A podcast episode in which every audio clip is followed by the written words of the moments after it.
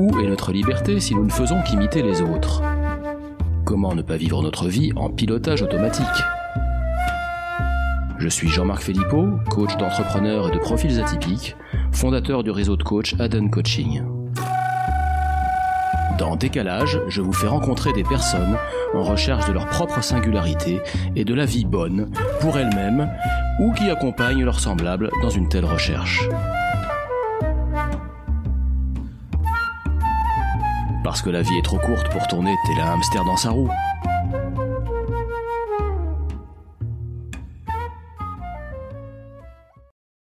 Bonjour, Aujourd'hui, pour ce deuxième numéro de décalage, j'ai la joie et le plaisir de recevoir Jean-Charles Curdali. Bonjour Jean-Charles.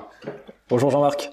Je vais, je vais, évidemment te laisser te présenter, mais sans faire trop de spoiling, euh, un petit peu expliquer euh, qu'est-ce qui fait que j'ai pensé à, toi pour ce, pour ce deuxième épisode.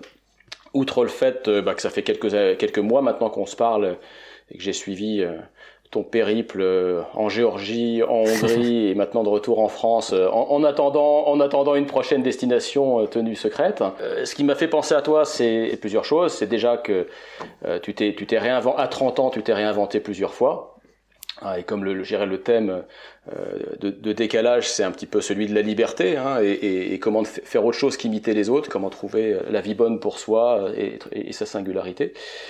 Et au cas où ça ne suffirait pas, euh, c'est qu'en plus tu démarres un, un, un podcast euh, sur un thème assez, assez similaire au, mien, hein, puisque tu parles de mener une vie intentionnelle et consciente, on aura l'occasion d'en reparler. Alors ça sera deux podcasts à la fois très proches et très différents, parce que nous sommes deux personnes très différentes, euh, donc je l'espère complémentaires. Donc voilà, c'est un petit peu, c'est un petit peu ces raisons-là que je me suis dit très clairement, lorsque j'ai dû choisir euh, mes trois premiers cobayes euh, pour, pour mon podcast, euh, que tu en ferais nécessairement partie. Voilà, sur ce, sur ce, je te laisse te présenter de la manière qui te conviendra compte tenu de cette, de cette brève intro. J'ai toujours du mal à, me présenter, comme tu as dit, la notion de réinvention fait que ça peut être déstabilisant même pour, pour soi des fois de, de savoir qui on est, comment on veut se présenter. Mais toi, si je devais me présenter là, au moment où on parle en décembre 2021, je dirais que je suis un, un lecteur pour commencer.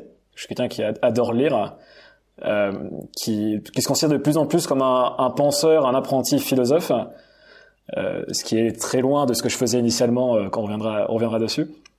Euh, créateur de contenu, euh, ça depuis plusieurs années, euh, sur des thématiques qui ont évolué de l'entrepreneuriat à plutôt des sujets philosophiques et, et sociétaux. Et, et, coach aussi, d'ailleurs c'est par là qu'on qu'on s'est connus, euh, pour la petite histoire pour ceux qui, qui nous écoutent. Euh, coach euh, d'entrepreneurs euh, sur euh, toute dimension.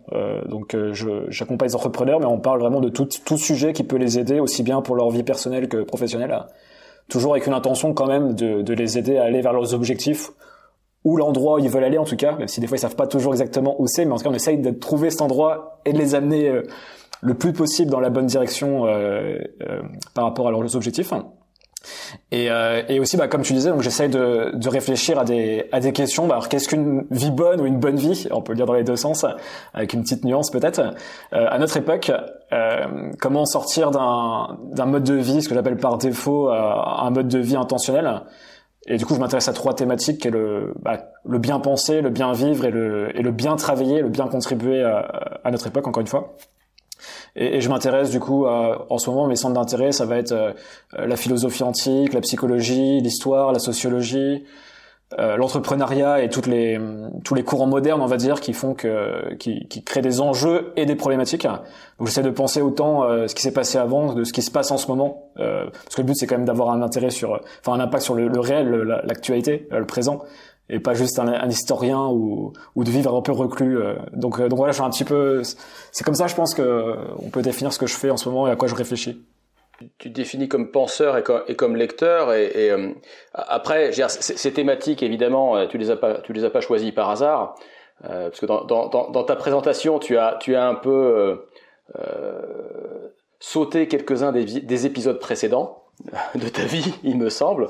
Euh, puisque je crois savoir que tu as été... Euh, euh, alors, tes études, je sais pas trop. J'ai compris que tu étais largement autodidacte, mais j'ai peut-être loupé des trucs.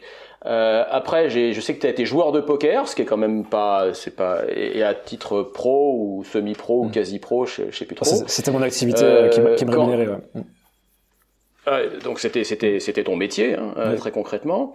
Euh, qu'ensuite tu, tu, as été entrepreneur, tu as monté une boîte, tu l'as dirigée pendant quelques années, euh, puis tu l'as revendue, et que c'est finalement, enfin seulement après, enfin tu avais peut-être commencé en parallèle, mais seulement après que tu as développé euh, euh ce dont tu viens de parler là, c'est-à-dire que ce, ce, euh, ce que je me dis, hein, mais tu, tu, tu, nous en diras plus, c'est que finalement c'est euh, ces, ces, modalités ou ces schémas de comment faire pour avoir une vie intentionnelle, euh, tu te les tu te les as d'abord appliqués à toi-même, parce que c'est le moins qu'on puisse dire, c'est que c'est pas un parcours linéaire.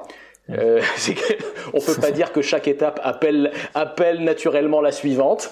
Euh, c'est euh, euh, à, chaque fois, vu, vu, vu, vu de ma fenêtre, c'est-à-dire d'assez loin, évidemment, ça, ça, fait, ça fait quand même l'impression de virages euh, assez radicaux, hein, de, de joueurs de poker à entrepreneur, euh, d'entrepreneur à philopreneur, alors tu nous expliqueras aussi le, le concept, euh, à auteur, à podcaster, tu as aussi une newsletter qui a plus de 5000 abonnés. tout ça, c'est un parcours où, vu de loin, je me dis, tiens, ça, c'est singulier. C'est pas là pour le coup, on n'est pas dans le mode par défaut ou dans ce que j'appelle le pilotage automatique, euh, ce qui revient un peu au même. Euh, il y a une vraie réflexion derrière, ou en tout cas une vraie nécessité de bouger. Ouais, on, pourrait se poser la question parce que euh, aussi je pourrais, on pourrait se dire qu'effectivement, euh, si, ça semble incohérent de l'extérieur, peut-être qu'on pourrait dire que je me, je me balade au gré du vent et que je suis, je suis totalement en, pilotage automatique et je ne sais pas exactement où je vais. on pourrait avoir cette, euh, cette approche-là aussi. Après, moi, je, je vois la cohérence effectivement et c'est vrai que ah, c'est bien que tu me remettes un petit peu euh, entre guillemets à, à, mettre en avant mon, mon parcours initial, enfin mon histoire. C'est vrai qu'en fait, pour moi, tout ce que je fais, c'est essayer de répondre à la question euh, euh, bah, comment bien vivre en fait tout simplement euh, à titre personnel déjà. Comment réussir à faire de mon passage sur terre un, moment intéressant pour moi qui n'est pas qui n'est pas fait que de souffrance et de et d'angoisse mais aussi de, plaisir de, de joie et de, connaissance et d'apprentissage et, et, essayer bah, d'amener d'autres personnes avec moi dans, dans ce trajet-là. Et c'est vrai que moi, 15-16 ans, donc c'est là où c'est un petit peu commencé, ma, ce, ce questionnement, c'était de, de dire bon, ben, on arrive, je me rapproche de de la vie d'adulte. Hein, j'étais à deux ans du coup d'avoir le bac et on, on, me faisait comprendre que peut-être la la vie après les études euh, lycéennes ou euh, post-bac, enfin étudiante pardon, serait euh, serait les meilleurs moments de ma de ma vie potentiellement. Euh, ce qui laissait entendre qu'en fait une fois qu'on était dans le monde actif, enfin dans la vie active, euh, on ne choisissait pas vraiment ce qu'on faisait, on on avait le début d'une longue, descente aux enfers, ça donnait cette impression en tout cas de ce qu'on me disait. Et, moi j'étais assez euh, euh peiné et, et, choqué un petit peu par ce, constat et de ce que j'avais l'impression de, voir. Et, et pour moi-même, je me suis dit à ce moment-là, bah, en fait, comment je peux faire dès maintenant pour créer, si possible, une trajectoire qui va m'aider à, à, à, me construire et ne pas justement ce que j'appelais pas du tout une vie par défaut à l'époque, mais de pas du moins euh, euh, subir et rester dans un schéma en fait qui allait m'obliger à prendre des décisions que j'avais pas forcément envie de prendre, ce qui m'a euh, fait prendre des décisions comme euh, euh, sortir d'une certaine manière du système scolaire, même si je suis resté dedans encore quelques années, mais je me suis désengagé, disons, du système scolaire et de la, la voie dite classique qui veut de moins en moins dire quelque chose, mais euh, études, job, etc. Moi, j'ai jamais été salarié de ma vie. Euh, donc il y a plein de choses que je je me rends pas compte forcément. Mais voilà, en tout cas c'était le point de départ pour répondre à la, question. Et, et, qu'est-ce qui fait que tu t'es désengagé? Qu'est-ce que tu t'es dit? Donc en, gros, je, je, comprends que ce qu'on t'a envoyé, c'était de dire profite bien de ta vie étudiante quand on aura une, parce que ça sera les moments, les meilleurs moments de ta vie, et qu'après tu vas, après tu vas souffrir. Enfin en tout cas après ça sera moins drôle ou ça sera plus gris ou je sais pas quoi. Mmh. Et du coup, qu'est-ce que, tu t'es dit qui t'a fait te, désengager et faire déjà un, premier choix marquant peut-être à ce, moment-là? Bah, je, me, je suis posé la question en fait de qu'est-ce que j'avais envie de faire euh, euh, et qu'est-ce que surtout je n'avais pas envie de faire et je me rendais compte qu'en fait j'avais du mal à, à suivre déjà les, les cours euh, pour différentes raisons. C'est pas aussi simple qu'une révélation personnelle. J'ai aussi un contexte familial qui a fait que euh, alors j'en ai déjà parlé dans d'autres émissions mais que euh, j'avais ma grand-mère qui était malade à ce moment-là euh, qui avait une grave maladie un, cancer du, du, pancréas qui est décédée au bout d'un an. Et, et forcément ça m'a ça a été très marquant dans mon dans mon histoire parce que j'étais très proche de mes grands-parents de mes deux grands-parents qui sont décédés à, à six mois d'intervalle et, forcément, il y a eu une remise en cause, une remise en question euh, de qui j'étais, de ce que je voulais faire. et un impact aussi sur ma, vie d'étudiant, enfin ma vie de lycéen. j'ai redoublé ma seconde et au même moment j'ai découvert le poker qui a été aussi une forme de d'un côté ça a été une forme d'échappatoire je pense à une situation difficile enfin un moment difficile de ma vie et en même temps c'était une une prise de conscience de ma capacité par moi-même à me développer dans une activité qui se trouve, euh, pour les gens qui ne sont pas forcément familiers avec le poker, une activité qui est, qui est très euh, challengeante au sens, euh, pour atteindre un haut niveau dans cette discipline, bah, c'est quasiment comme du sport de haut niveau. On part de tout en bas de l'échelle et faut se donner les moyens de progresser. Et du coup, bah, faut, faut développer une certaine, des certaines compétences, aussi bien techniques que humaines et mentales, pour atteindre un certain niveau. Et, du coup, ça m'a vraiment permis de euh, de me construire, on va dire, d'un point de vue, euh, ouais, d'un point de vue individuel, euh, sous différentes dimensions, et qui va bien au-delà de simplement savoir jouer à un jeu de cartes. Euh, qui serait plus ou moins du hasard pour certaines personnes, ce qui, n'en est pas.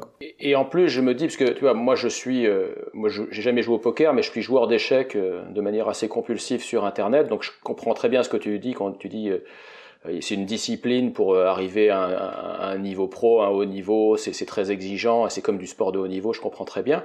Et en plus, je me dis, tu vois, si je compare par rapport au jeu d'échecs, c'est que il me semble qu'il y a, la, dimension argent et, prise de risque est aussi plus présente. C'est-à-dire que euh, moi, quand je joue aux échecs en ligne, je parie pas d'argent. C'est-à-dire que si je gagne ou si je perds, je vais gagner quelques points de, rating ou perdre quelques points de rating, mais j'aurais pas gagné ou perdu d'euros euh, ou de dollars. Donc, tu avais aussi cette euh, finalement cette forme d'exposition, de gain ou de perte, parce que tu, j'imagine, enfin, tu, peux aussi perdre pas mal d'argent dans, cette activité. il y a plusieurs sujets ça dépend jusqu'à où tu veux qu'on détaille, mais euh, je pense que la grande différence entre les échecs et le poker, effectivement, c'est le fait qu'il y, ait de l'argent au milieu. Et, et le, les échecs, pour moi, un jeu plus noble que le poker, euh, et un jeu plus parfait que le poker, dans le sens où il n'y a pas de hasard dans les échecs. Un joueur meilleur qu'un autre va gagner la partie. Euh, en tout cas, à certains niveaux, euh, le, une différence d'élo de 200-300 fait que tu ne peux pas gagner quand ton, ton, ton opposant, c'est très difficile. Euh, au poker, c'est pas vrai. Sur une partie, tu peux battre en tant que, supposons que tu sois le pire joueur du monde, tu peux battre le meilleur joueur du monde sur une partie. Ce qui rend le poker en fait intéressant parce qu'il donne l'illusion que tout le monde peut gagner. Euh, ce qui fait qu'en fait, le modèle économique derrière de euh, bah, mettez de l'argent, cet argent à court terme va être distribué de manière un peu aléatoire, mais sur la durée, il va aller forcément envers les meilleurs joueurs. Euh, ce que ne comprend pas le joueur moyen, le mauvais joueur. Euh, tous mauvais joueurs, c'est une notion relative. Hein, ça dépend du niveau contre qui on, contre qui on affronte. Et, et donc moi, ça m'a permis de comprendre notamment, euh, alors on va pas en parler pendant 30 minutes, mais notamment cette notion de comment prendre des décisions à long terme dans chaque situation que, que je vis, euh, le poker, mais au-delà au-delà du poker, qui va maximiser, euh, on va dire, mon espérance de gain, euh, gain qui est là, poker financier, mais qui peut être d'autres choses sur le long terme. Et, donc c'est ça un peu la différence avec les échecs, c'est que les échecs, le coût parfait à court terme existe. Euh, enfin, on pense le coût de maintenant. Au poker, on pense le coût le plus rentable sur le long terme. Donc c'est c'est légèrement différent, mais après c'est vrai que le, tout ce que tu as dit sur la, dimension euh, exigence, euh, professionnalisme et tout ce que ça permet de construire en tant que personne, il y avait beaucoup de similitudes entre les joueurs d'échecs et de poker. Hmm. Et donc du coup, voilà, donc tu es, sorti un peu du système à ce moment-là, ou en tout cas tu as pris des distances vis-à-vis euh, des études. Et, comment ça s'est ensuite, euh, euh, par quelle autre décision ou par quel autre processus t'en viens à passer de joueur de poker à entrepreneur? Alors je sais bien que la logique c'est quelque chose qui se construit pas mal a posteriori. Ouais, Je sais pas jusqu'à quel point à l'époque tu l'as vécu comme, comme un enchaînement logique, mais quel, regard tu portes maintenant sur euh, ce passage de euh, Enfin, je, dis euh, passage de joueur de poker entrepreneur. J'espère mm. ne pas en griller une au passage d'étape. Mais, mais... Non, en tout cas, dans les grandes étapes, c'est ça. alors moi, je fais attention maintenant parce qu'effectivement, il y a des concepts que j'ai appris en sociologie. Je crois que c'est de, de Gilles Deleuze, c'est l'illusion biographique qui dit qu'on a tendance effectivement à se raconter des histoires a posteriori euh, pour justifier nos décisions, euh, qui souvent sont beaucoup moins rationnelles que ce qu'on imagine quand on les prend. Donc je fais attention maintenant quand je raconte mon histoire de préciser ça parce que moi-même je tombais dans, dans ce biais euh, auparavant. Euh, mais si je me remets quand même euh, dans l'état où j'étais euh, à l'époque, donc j'ai joué au poker pendant 6-7 ans, donc de 16 ans à, à 22 ans. Et, et en parallèle, effectivement, j'en parle rarement parce que c'est anecdotique, mais j'avais fait un, un BTS en, en comptabilité euh, sous la demande de, de, de, ma mère qui voulait que je fasse des, des vraies études. Euh, donc moi, je voyais pas du tout l'intérêt à cette époque. Mais je me suis retrouvé à faire un stage, en fait, dans lequel je faisais pas grand-chose, honnêtement. Mais j'ai eu la chance de tomber pendant ce stage sur un, un, un blog qui m'a initié à l'entrepreneuriat, si tu préfères. C'était un blog d'Olivier Roland qui s'appelle des, livres pour changer de vie. Et je suis tombé sur la semaine de 4 heures, sur le personnel MBA, enfin sur différents livres qui m'ont ouvert à un milieu que je connaissais pas. Et c'est comme ça que j'ai commencé du coup à m'intéresser à l'entrepreneuriat et, ça, ça m'a permis de de me redonner un second souffle après un, une phase où j'avais besoin d'un nouveau challenge après le poker qui commençait un peu à pour moi à, à, à m'ennuyer ça serait un mauvais un mauvais terme en tout cas j'avais besoin de passer à autre chose et je voyais une suite, euh, en fait, ce qui me permettait de continuer d'être indépendant et d'avoir un challenge encore plus ambitieux euh, qui n'était pas que euh, autour de ma personne, voilà, gagner de l'argent, mais de faire quelque chose qui, qui me dépassait un peu plus. Donc c'est comme ça que ça s'est fait pour l'entrepreneuriat. Mais, mais, mais, ce qui est intéressant, c'est que finalement, tu as eu accès à cela via, via tes études de BTS de compta qui pourtant euh, dans l'intention de ta famille, c'était une intention de sécurité, quoi, de, de faire en sorte que tu ouais. euh, que tu rentres dans certains de, certains rails, quoi. C'était voilà, c'était la sécurité par opposition au poker qui était euh, peut-être sulfureux et puis qui était euh, qui était du côté de la libido avec tous les côtés désirs positifs et également les côtés peut-être menaçants ou sombres. Et puis en fait, c'est ce, cette formation qui était censée t'amener vers plus de sécurité ou entre parenthèses de, ou entre guillemets de normalité qui en fait qui t'a permis d'enclencher euh, euh, ta deuxième ou une deuxième identité, une identité mmh. qui était celle d'entrepreneur. C'est ça. Et c'est pour ça que la vie c'est toujours, euh, enfin c'est c'est vraiment aléatoire sur plein d'aspects et il faut réussir à, naviguer dans ce chaos parce que en fait j'étais j'étais sur un forum de poker pendant cette journée-là, pendant un stage effectivement de mon BTS, mais où je ne faisais rien parce que je n'étais pas passionné par mes études. Du coup, je faisais absolument rien pendant mon stage. Je traîne sur un forum de poker qui m'amène à à un blog d'entrepreneuriat. Donc tu vois, au final, il y a pas, tu vois, la connexion, elle est assez, assez, assez aléatoire.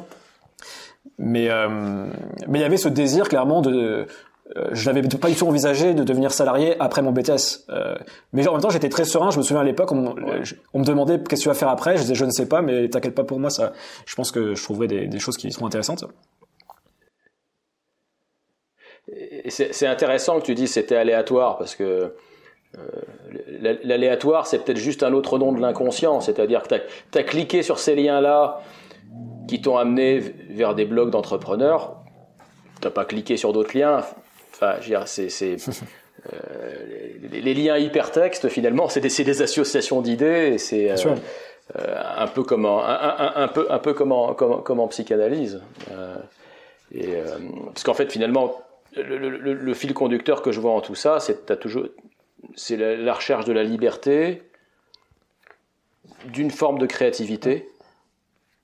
On peut dire, euh, enfin, il y a déjà ces, ces, ces, ces deux valeurs-là qui me semblent, qui me semblent émerger de, de, ces premières étapes de ton parcours.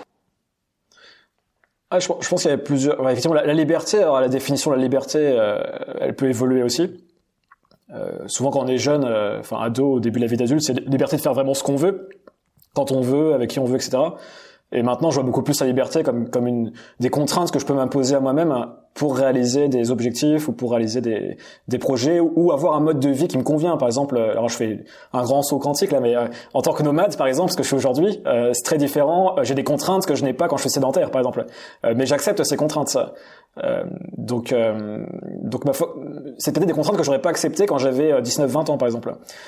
Donc ma définition a évolué et, et au-delà, tu vois, je pense que pendant longtemps, une différence dans mon évolution aussi, c'est que quand j'avais encore jusque euh, mon entreprise, que j'ai fait après du coup ce processus dont on est en train de parler, euh, Fetch, il y avait beaucoup aussi, je pense, euh, l'envie de prouver aussi bien à moi-même qu'à d'autres certaines choses.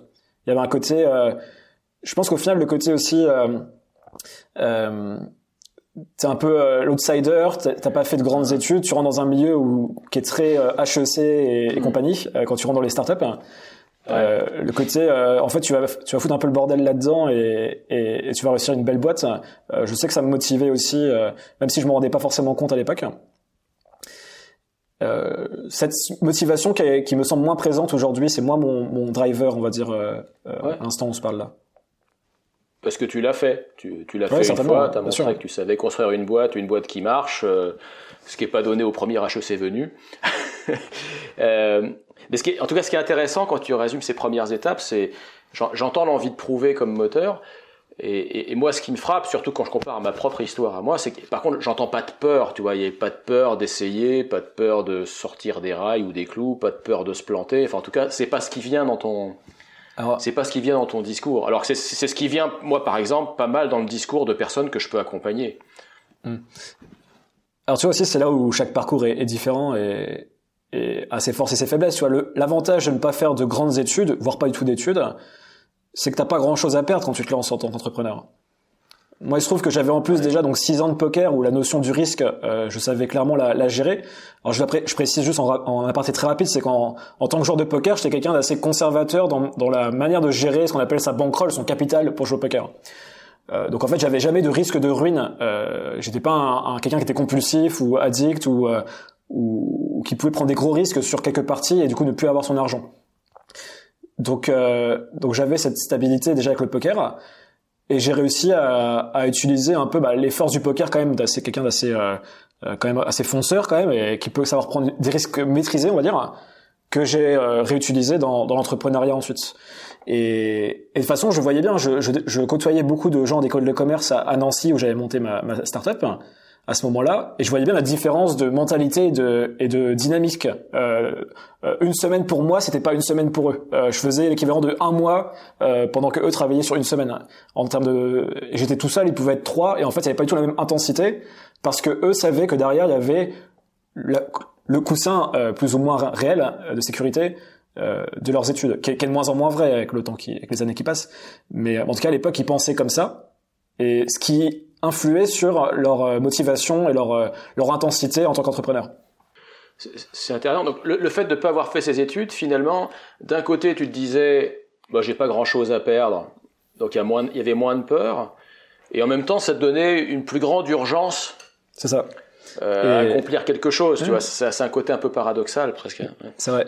Et, et, en fait, j'avais, euh, je savais combien j'avais d'argent de côté euh, suite à ma, à ma carrière de joueur de poker. Hmm. Je me suis dit bon bah voilà, j'avais deux ans, deux ans et demi euh, de, de fonds de sécurité. Donc ce qui était un luxe hein, à, à, 21 ans du coup, sans avoir jamais travaillé de ma vie. Ouais. J'étais le seul dans, ma, dans mon entourage à pouvoir me mettre à temps plein tout de suite sur mon, mon projet sans avoir le chômage. Et, euh, et, par contre, j'ai vu pendant deux ans cet argent euh, euh diminuer. Cette, cette euh, ce pécule, on va dire, je l'ai vu fondre euh, pendant deux ans jusqu'au moment où j'ai pu commencer à me payer sur mon entreprise.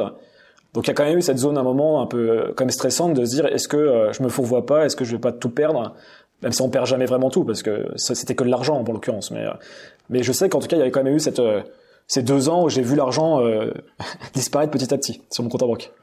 Sans que ça crée plus d'angoisse que ça ou parce que finalement euh...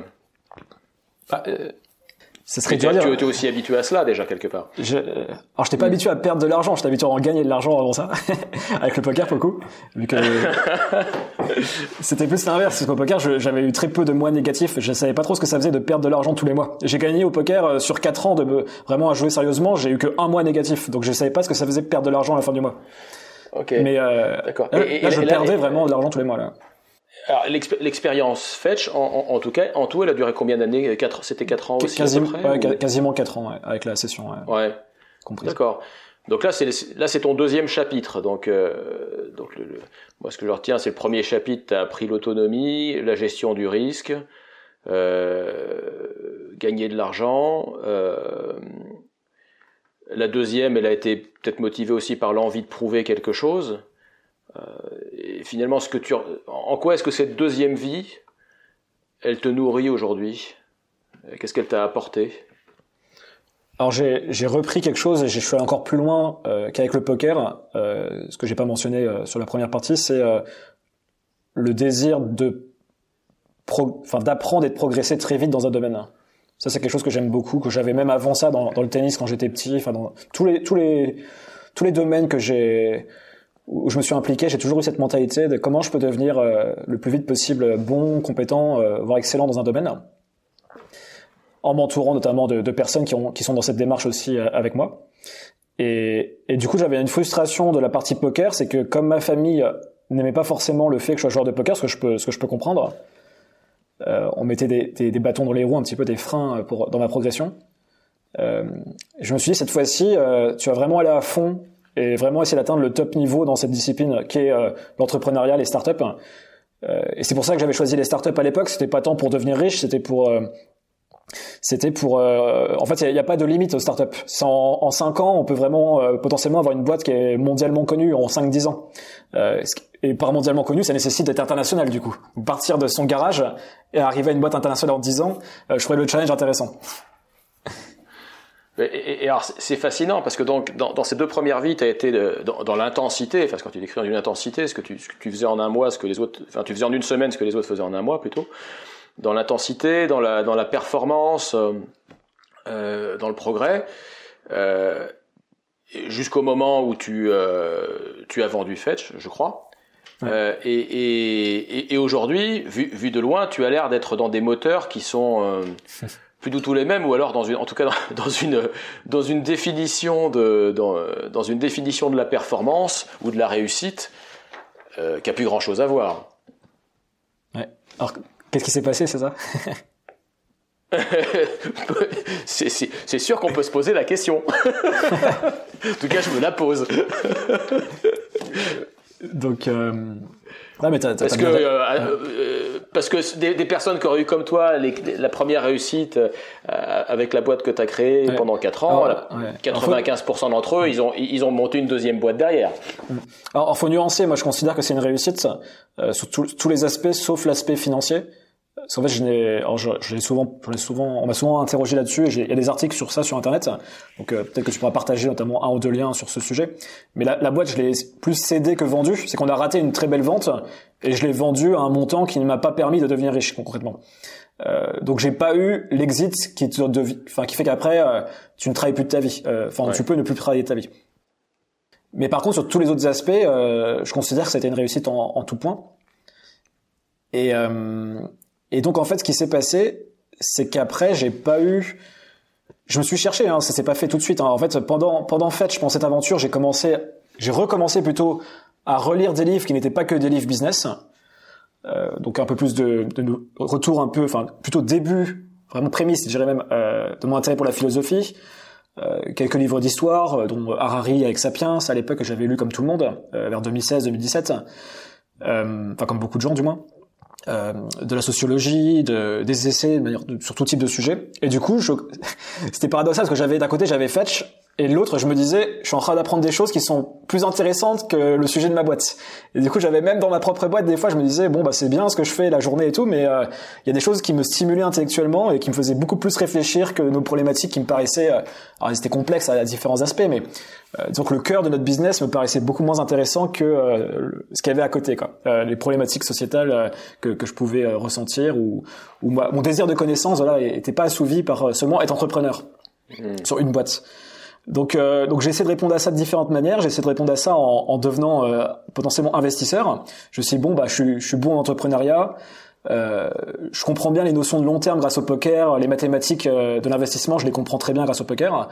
Donc, euh, je vais essayer de devenir euh, investisseur et créer un, un fonds d'investissement, ce qui va me permettre de, euh, de nourrir ma curiosité en voyant plusieurs projets, plusieurs entrepreneurs, etc., et de pas être limité à une seule boîte.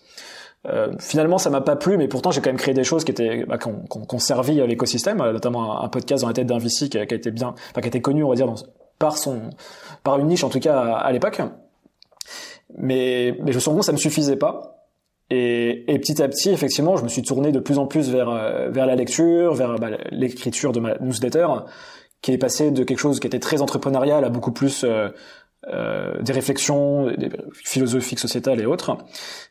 Et, et, même le coaching, tu vois, dans ma démarche, toi, si on ramène aussi au, coaching que je fais aussi aujourd'hui toujours, euh, j'ai commencé comme un, un, consultant qui apportait vraiment des réponses aux gens euh, dans la limite de ses connaissances qu'il avait, acquis, qu'il avait acquises euh, dans sa carrière d'entrepreneur, disons. Mais je sentais bien que j'étais limité, parce que j'avais, au final, j'avais fait une boîte qui avait été montée jusqu'à une trentaine de personnes. Je savais pas, je savais pas tout loin de là, quoi. Dans, dans l'entrepreneuriat, je suis pas, enfin, j'ai pas fait une, une multinationale. Et, et en même temps, je sentais qu'on était bloqué tout le temps dans mes coachings à l'aspect business stratégique et on parlait rarement de l'humain. Et je voyais souvent qu'en fait, il y avait des problématiques qu'on qu'on traitait pas. Et je me suis dit comment je pourrais faire pour faire du coaching qui bah, qui traite du problème de, de la personne en fait, de partir, partir de l'humain pour aller ensuite vers son entreprise plutôt que l'inverse. Et, du coup, j'ai complètement inversé ma pratique euh, il y a un an là, ce qui nous a conduit bah, du coup à nous rencontrer aussi euh, au courant 2021. Et, euh, et depuis en fait, euh, bah, je me sens plus proche effectivement de la, trajectoire que j'ai envie de prendre en ce moment, qui est beaucoup plus euh, sur l'humain, sur la réflexion, sur la psychologie, sur la philosophie, euh, pour l'individu et pour la société. Donc, euh, donc c'est comme ça que ça s'est fait en fait. Ça a commencé pendant en fait un peu ce, cet intérêt. Ce que j'aime beaucoup, même si je suis pas sûr de lui donner le même sens que toi, c'est t'as as, as, fabriqué un, joli mot valise euh, philopreneur, donc euh, moi que j'entends comme euh, la collision entre entre philosophe et entrepreneur. Est-ce que tu pourrais nous dire un petit peu quel, sens tu donnes à ce terme-là? Est-ce qu'il te définit aujourd'hui ou que comment ça se passe? En fait, je l'ai lié à ma on va dire à ma thèse personnelle, euh, un peu à ma, grille de lecture du du monde et de comment agir, on va dire comment vivre en tant que, que personne en partant de moi. Et ça a évolué, et ça évoluera encore la définition du terme. Euh, ça a commencé comme une personne qui était dans une recherche d'équilibre entre réflexion et action. Euh, moi, étant entrepreneur à la base, euh, je suis quelqu'un qui est très poussé par l'action. Et une des faiblesses de beaucoup d'entrepreneurs, c'est de manquer de capacité de prise de hauteur, de réflexion. Et du coup, je voulais amener cette dimension justement de sortie du guidon, de prise de hauteur, de réflexion dans mon environnement qui était plutôt entrepreneurial. Et petit à petit, en fait, je suis revenu plutôt vers la philosophie. Euh, j'ai eu une phase plus dev personnel et maintenant je suis vraiment beaucoup plus dans, quelque chose qui est complètement lié à la philosophie notamment la philosophie antique, mais, mais pas que. Et donc, euh, ma définition maintenant est beaucoup plus proche de de ce qu'est un philosophe en fait, tout simplement. Mais le problème, donc un philosophe au sens antique, donc quelqu'un qui veut vivre selon un certain mode de vie. Il va faire un choix de mode de vie. Et pour faire ce mode de vie, il va s'appuyer sur ce qu'on appelle un discours philosophique, hein, donc un, système philosophique hein, qui peut être stoïcien, épicurien, euh, platonicien ou autre ou éclectique. Il peut être aussi voilà un, ensemble comme Cicéron, un ensemble de différentes philosophies. Mais, euh, le problème du terme philosophe, c'est qu'aujourd'hui, bah, quand on entend philosophe, on entend euh, euh, mec qui écrit des théories abstraites, euh, qui est à l'université, qui, euh, qui est déconnecté du réel, qui est dans sa tour d'ivoire, etc. Alors que le philosophe, à la base, c'est quelqu'un qui, euh, bah, Socrate faisait la guerre. La, guerre, il y avait des guerres entre les cités à, à, Grèce antique. Platon également, connu comme étant presque un lutteur, si je me trompe pas. Donc, euh, donc j'aime cette dimension un peu euh, l'intellectuel qui n'est pas que un intellectuel justement.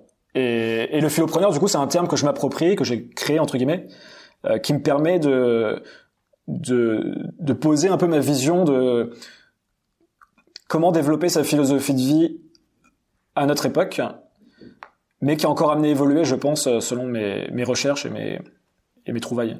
Parce qu'effectivement, le, le, philosophe antique, il, il pratiquait ce qu'il prêchait, c'est-à-dire il, ça, ouais.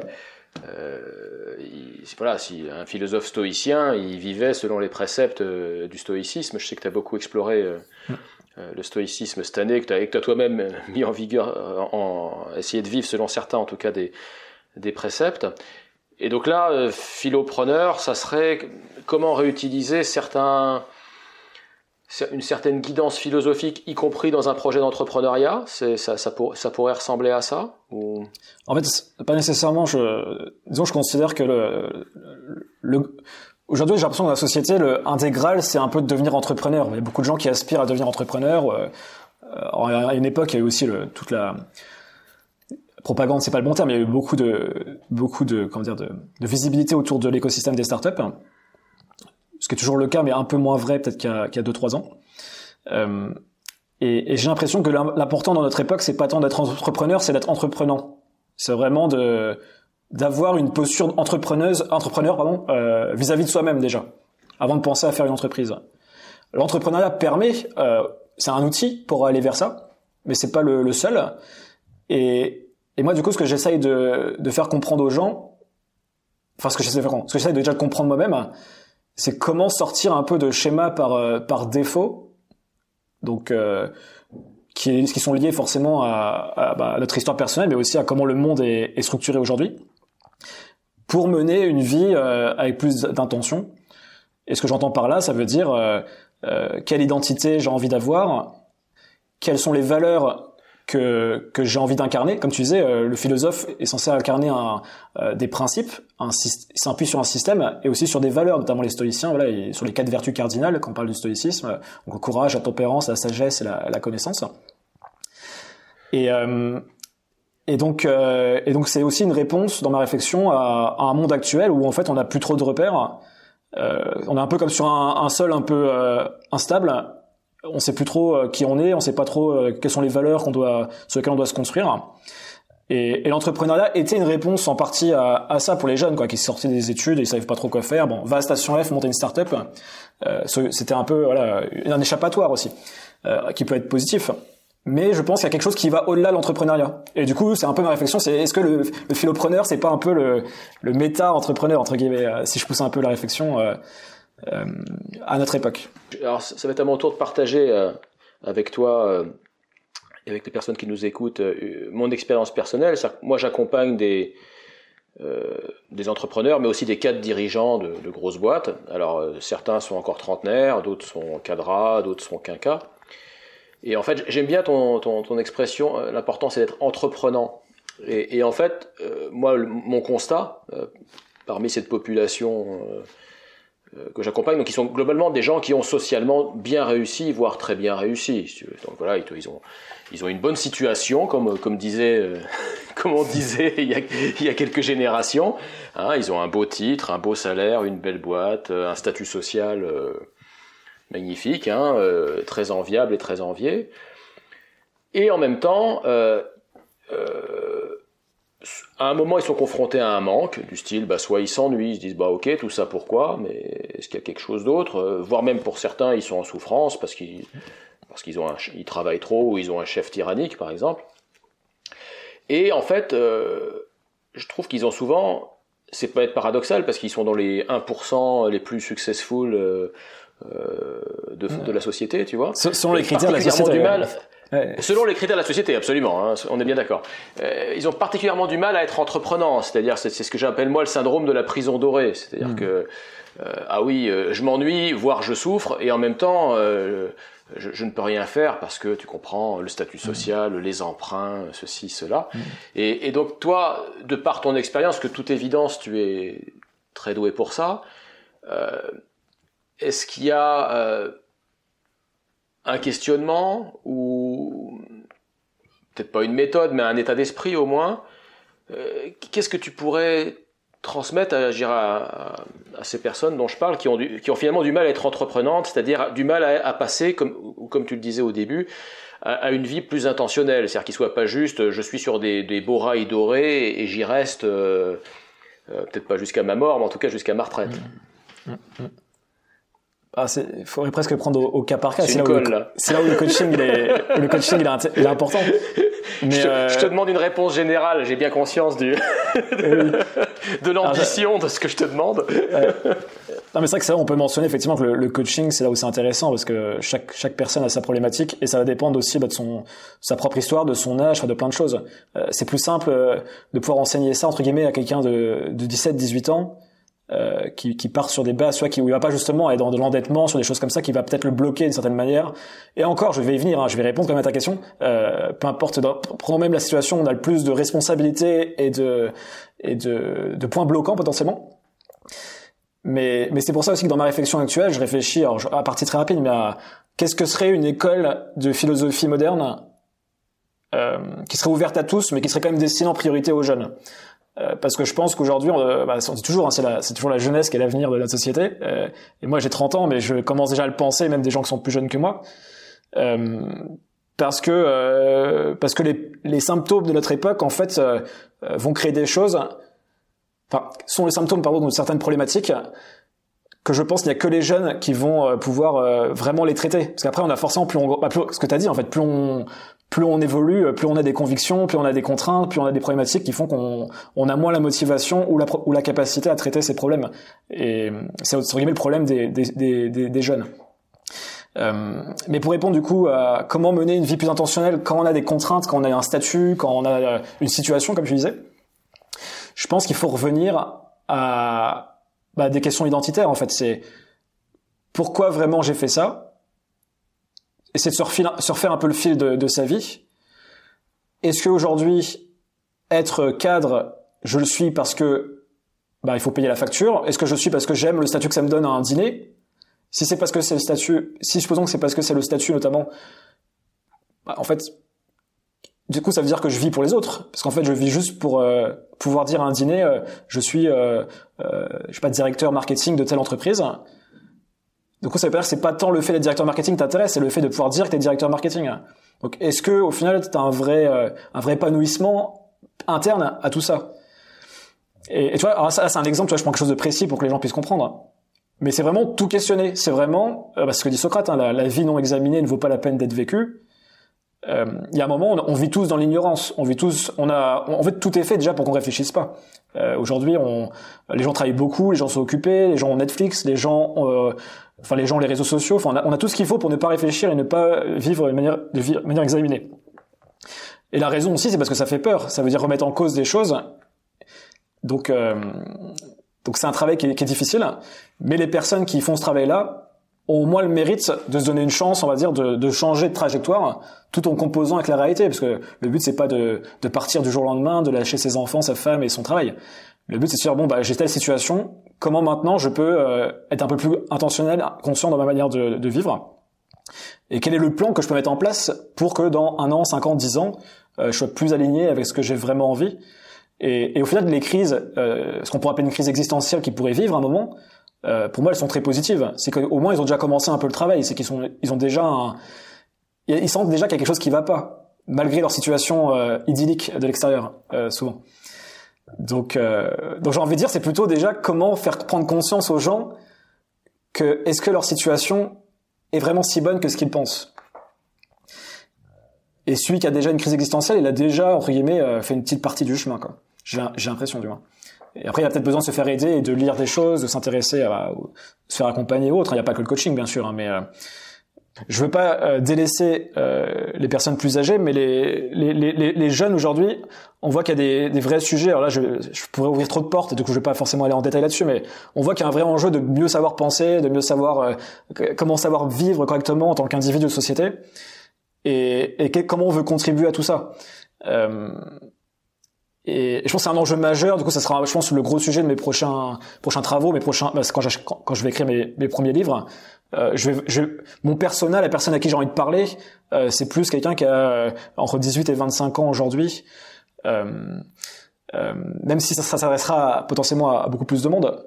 Une des raisons pour laquelle ça fait peur, euh, tu disais la vie examinée fait peur, c'est que si, si je commence à examiner ma vie pour la première fois à 50 ans Ma crainte, ça peut être de, réaliser que j'ai fait fausse, fausse, route depuis 30 ans. Et, ça, évidemment, c'est terrible. Alors, après, c'est juste une peur. Hein. En fait, évidemment, on n'est pas obligé de le vivre comme ça. Hein. J'invite les, auditeurs à, lire un, roman qui, qui, qui fera bien, enfin, qui sera, qui représentera très bien ce que tu dis. C'est euh, Nietzsche a pleuré de Irving Yalom, euh, psychothérapeute ah. américain qui, euh, qui justement, euh, c'est une romance, hein, enfin une histoire romancée, mais entre euh, la rencontre entre Nietzsche et le mentor de Freud, qui s'appelle Brouwer, il me semble le nom de famille, et qui, qui, qui, engendre la, bah, la, les débuts de la, la thérapie de l'âme, la psychanalyse du coup. Et, et du coup, le, le, Brouwer dans le roman euh, se pose des vraies questions existentielles. Justement, il doit avoir la cinquantaine et il remet tout en cause euh, sa vie, euh, son statut, sa femme, euh, tous ses choix en fait. Et c'est hyper intéressant parce qu'en fait, on voit quelqu'un qui, qui, a exactement le profil que tu as décrit. C'est vraiment la, une des personnes qui a le plus réussi socialement de son époque. dans son, il me semble qu'il vit à, il doit vivre à, je crois que c'est en Autriche, il doit vivre à Vienne de mémoire. À Vienne, fortement, comme Certainement, ouais, à cette époque. Et, et, pour autant, on voit pendant euh, au moins la moitié du livre tous les questionnements que peut avoir cette personne. Et je pense que toute personne qui, qui se reconnaît dans la description qu'on a donnée aurait du bon à lire ce, ce livre. Moi, je, je, garde de très bons souvenirs de, de tous les livres de, de Yalom. Hein. Euh, il en a écrit un sur Nietzsche, un sur Spinoza, un sur Schopenhauer. Ah, du coup, je, je, vais dire, tiens, ça fait quelques années que j'ai lu, je l'ai lu celui-là. J'aurais sans doute euh, du bénéfice à, le relire. C'est bien que tu parles de Yalom parce que c'est aussi lui qui a un petit peu, enfin, en tout cas ma connaissance, théorisé les, peurs, les, principales peurs existentielles. Hein, et, dans les, il en a listé quatre, et dans les quatre, il y en a deux dont on est en train de parler maintenant. Hein, c'est le, euh, c'est la peur de sa propre liberté. Hein, il me semble que c'est quand même pas mal ce dont on est en, train de parler. Et c'est euh, l'angoisse devant l'absence de sens. Et, finalement, ce sur quoi tu travailles, c'est, là-dessus. C'est comment faire bon usage de ma liberté et qu'est-ce qui va lui donner du sens pour moi-même et pour le monde.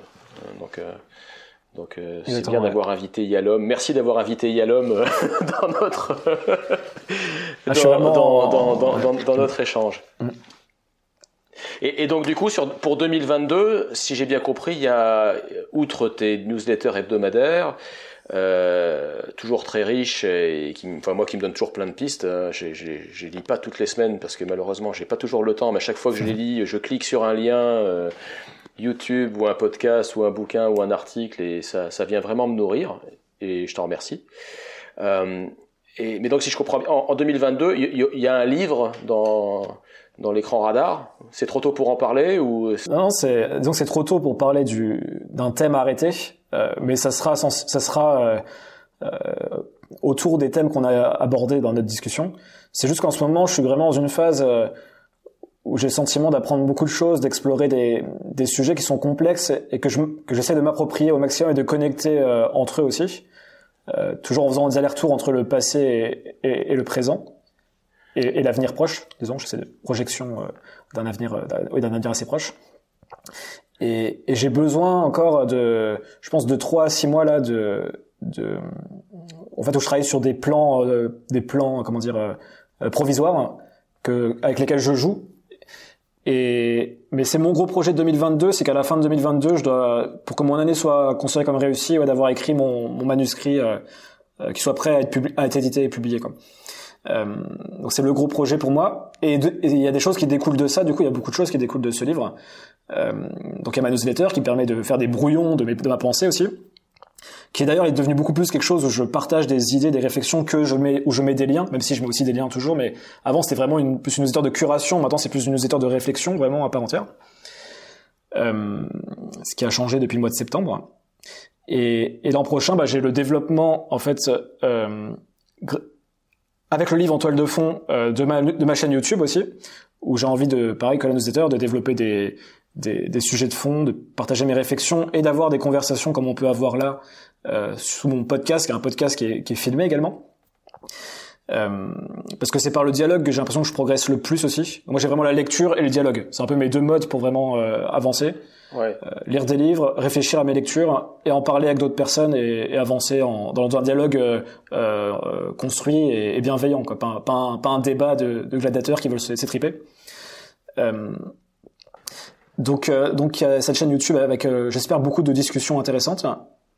Et, euh, et, et, les prémices euh, de mon académie que je vais certainement lancer l'an prochain, académie euh, de philosophie, ça s'appellera peut-être académie du philopreneur ou des philopreneurs.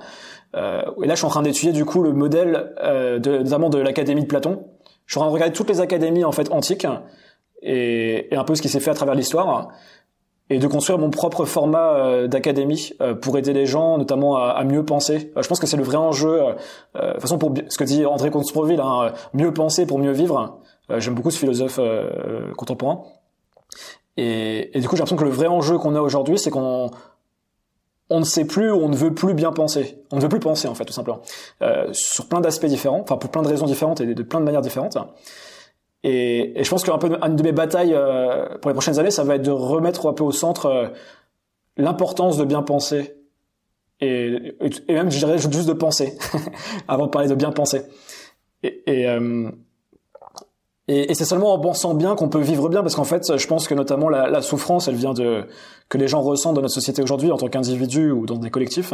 je pense qu'elle vient de, de l'ignorance. Et, et l'ignorance, elle vient souvent en fait d'un manque de, de méthodes pour bien penser et pour essayer de connaître un peu plus. Et quand on connaît pas, on finit aussi par être frustré, à être haineux, à, enfin avoir du ressentiment, etc. Et du coup, je pense qu'il y a un vrai enjeu de se réapproprier vraiment la connaissance et la pensée.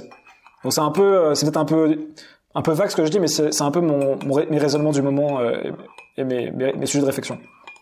Oui, remettre la pensée, euh, remettre la pensée au centre et l'importance de penser, pour moi, ça résonne, ça résonne vraiment. Alors, et le dialogue, et je précise, excuse-moi, mais le, le dialogue euh, et la l'acceptation de de ce que j'appelle la zone grise, qui est pas forcément un bon terme, mais euh, que la, la vérité n'est pas d'un côté, la vérité elle est dans le dialogue, elle est dans l'échange. Oui. Et, L'éloge, l'éloge de la nuance. L'éloge de la nuance. par opposition, par opposition à une certaine on, va pas, on va pas aller là, ça nous emmènerait beaucoup trop loin, mais par opposition à une certaine cancel culture dont, dont, tu parles, dont, je crois dans ta dernière euh, newsletter. Alors, il, y aura encore plein de, plein de sujets que j'aurais aimé euh, aborder avec toi là, mais bon, j'ai, j'ai, j'ai, dû, dû, faire des choix, sinon ça, ça aurait été pas, euh, pas, pas, trois quarts d'heure, mais, mais, mais, mais, quatre heures. Il y a quand même une, une, dernière question que je voulais te poser. C'était, tu as choisi un, un nouveau mode de vie depuis je pense six mois maintenant, au moins six mois, euh, que tu, à, peu près, peut-être même un peu plus. C'est en gros tu es nomade, euh, donc on a parlé la, la, Géorgie, la Hongrie, là tu es de repassage en France, mais je sais, je crois qu'il y a une île, une île qui se profile, euh, une île ensoleillée euh, peut-être qui se profile à, à l'horizon. En quoi est-ce que ce mode de vie, euh, ce nouveau mode de vie nomade, t'aide justement à, à à construire à construire ta pensée ou quel, quel lien tu fais entre les deux? Parce que c'est pas c'est pas anodin. Ouais, on a quand même beaucoup de choses à dire. Je vais essayer d'être euh, pas trop long. en, 5 minutes chrono. en 5 minutes. Ok, ok. Donne-moi, le temps euh, qui, qui, est à ma disposition. Mais alors déjà, ça part d'un ça part d'un d'une envie que j'ai depuis que je suis adolescent, euh, qui était de, de voyager et de mettre dans cette situation justement de, de comment dire bah, J'aimais l'idée d'être minimaliste, même si j'aime pas forcément le courant minimaliste, mais l'idée de pas avoir beaucoup de possessions du moins, de pas me sentir entravé par des, des possessions, qu'elles soient euh, euh, des vêtements, mais ça peut être aussi un appartement, des, enfin des possessions, sens large, et et de voir comment j'allais réagir en mettant dans, dans des situations euh, bah, qui me font sortir de ma zone de confort. Hein. Clairement, des zones, zones d'inconnu complètes pour moi. Euh, ne serait-ce qu'aller en Géorgie, pour moi, c'était un, un, premier euh, challenge. Quoi. J'étais jamais allé euh, plus loin que, que l'Italie. J'avais pas vraiment voyagé dans ma vie avant ça. Donc il y avait ce premier, ça répondait à un besoin que j'avais depuis longtemps que j'avais pas pu assouvir dans ma vingtaine. Donc je me suis dit, voilà, c'est le moment. C'est j'avais un, un alignement des planètes là-dessus qui faisait que j'ai pu le faire. Euh, et il y a eu autre chose aussi, c'est que j'ai envie de construire quelque chose en France, notamment, euh, je parlais d'académie, mais j'aimerais qu'à terme qu'il y ait un lieu physique que je construise en France et de, de me, comment dire, de me, ah j'ai pas le terme qui me vient, me, ouais, m'engager, me, m'ancrer euh, de cette manière dans, euh, dans un territoire. J'espère français, même si ça peut encore évoluer dans les prochaines années, mais normalement ce serait la France. Euh, j'espère beaucoup ça en tout cas. Et euh, mais avant ça, il faut que je sache euh, avec qui j'ai envie de vivre, quelle est la forme de communauté que j'ai envie de construire. J'avais besoin encore d'être plus mature dans mes dans mes idées, dans le mode de vie que j'ai envie d'avoir. Donc le départ aussi, c'est aussi parce que je ne sais même pas où me poser en France. Donc il y a un côté, tu vois, euh, à défaut de savoir où aller, bon, autant alors explorer d'autres contrées. Et ça me permet aussi beaucoup de choses, le voyage, ça me permet d'avoir un rapport différent à mon propre pays, moi qui, était, qui a toujours vécu en France ça me permet de sortir un peu de mon parce que Ken Weber appellerait bah, son papier son, son ethnocentrisme euh, une vision très très française très haute centrée et et de me rendre compte de plein de choses sur la nature humaine sur comment les sociétés se développent euh, euh, enfin voilà il y a plein de choses que qui, qui que, je vois concrètement devant mes yeux grâce à ce voyage. Et et c'est aussi un challenge personnel c'est de se dire par exemple tant que j'ai pas euh, écrit euh, mon, mon, premier livre, par exemple, euh, je vais continuer à être nomade parce que je parce que les conditions sont très bonnes pour écrire aussi quoi. Je, je gère mes journées j'ai du temps personne vient m'embêter quand je suis en Géorgie les gens même pas mon numéro de téléphone c'est incroyable hein, personne ne m'embête. Et donc donc je pense qu'il y a une quête un peu de soi il y a une quête de qu'est-ce que j'ai envie de construire en France dans le futur qui j'ai envie d'amener avec moi et, et j'ai l'impression d'être plus ouais, d'être plus fin dans ma dans ma compréhension de l'individu, de, de, la société grâce à ce voyage, qui, qui pourrait durer euh, encore un ou deux ans. Euh, ouais, voilà. Tu, tu, crées, oui, c'est une façon pour toi de te décentrer ou, ou de te décaler. Euh, ça tombe bien, c'est le titre de ce podcast, décalage. Donc c'est c'est c'est une façon de prendre de mettre de la distance entre toi et ton et ton et ton logiciel par défaut qui était qui était largement la culture française en fait. Complètement. Okay. Bon, alors il faudra qu'on prévoie d'ici d'ici d'ici un an, je sais pas, un, épisode 2 pour par, pour reparler d'Irving Yalom, de Ken Wilber, euh, de Jordan Peterson et de, et de quelques autres euh, euh, de quelques autres lectures que nous avons visiblement euh, en commun. En tout cas, pour aujourd'hui, il me reste à, à, vraiment te, te remercier, Jean-Charles. Je, je, mettrai aussi dans la description de cet épisode de podcast un lien vers vers ta newsletter qui est qui est vraiment euh, une source de, de, de nourriture et, et d'ouverture euh, fort appréciable. En plus, tu es, euh, es, très éclectique, donc j'irai d'une semaine à l'autre, ça va partir dans des directions très différentes. Et voilà, moi, j'ai pas. Honnêtement, j'ai pas trouvé l'équivalent de ta newsletter ailleurs, donc je tenais, je tenais à te le dire. Ah, merci. Et puis, donc, il me reste à te souhaiter quoi? Un, de, de, bons, de bons voyages pour 2022 Oui, de bons voyages, et puis de, de, de parvenir à, à, trouver mon, mon angle pour mon pour mon livre parce que je pense que l'écriture sera pas le le plus dur c'est vraiment une question de d'angle et de et de ouais c'est vraiment un angle que j'ai envie de trouver euh. donc pour de sortir mon livre je pense que c'est ça qu'on peut me souhaiter sortir mon livre début 2023 voilà. C'est ça. Et à bientôt pour de nouvelles aventures. Merci Jean-Charles. Merci Jean-Marc. Si vous avez aimé cet épisode, notez ce podcast sur votre plateforme d'écoute Apple Podcast, Spotify, Deezer ou autre, et commentez-le, en particulier si vous utilisez Apple Podcast. Cela nous aidera en effet à progresser en termes d'audience.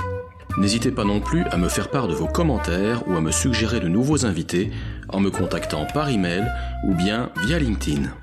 À très bientôt!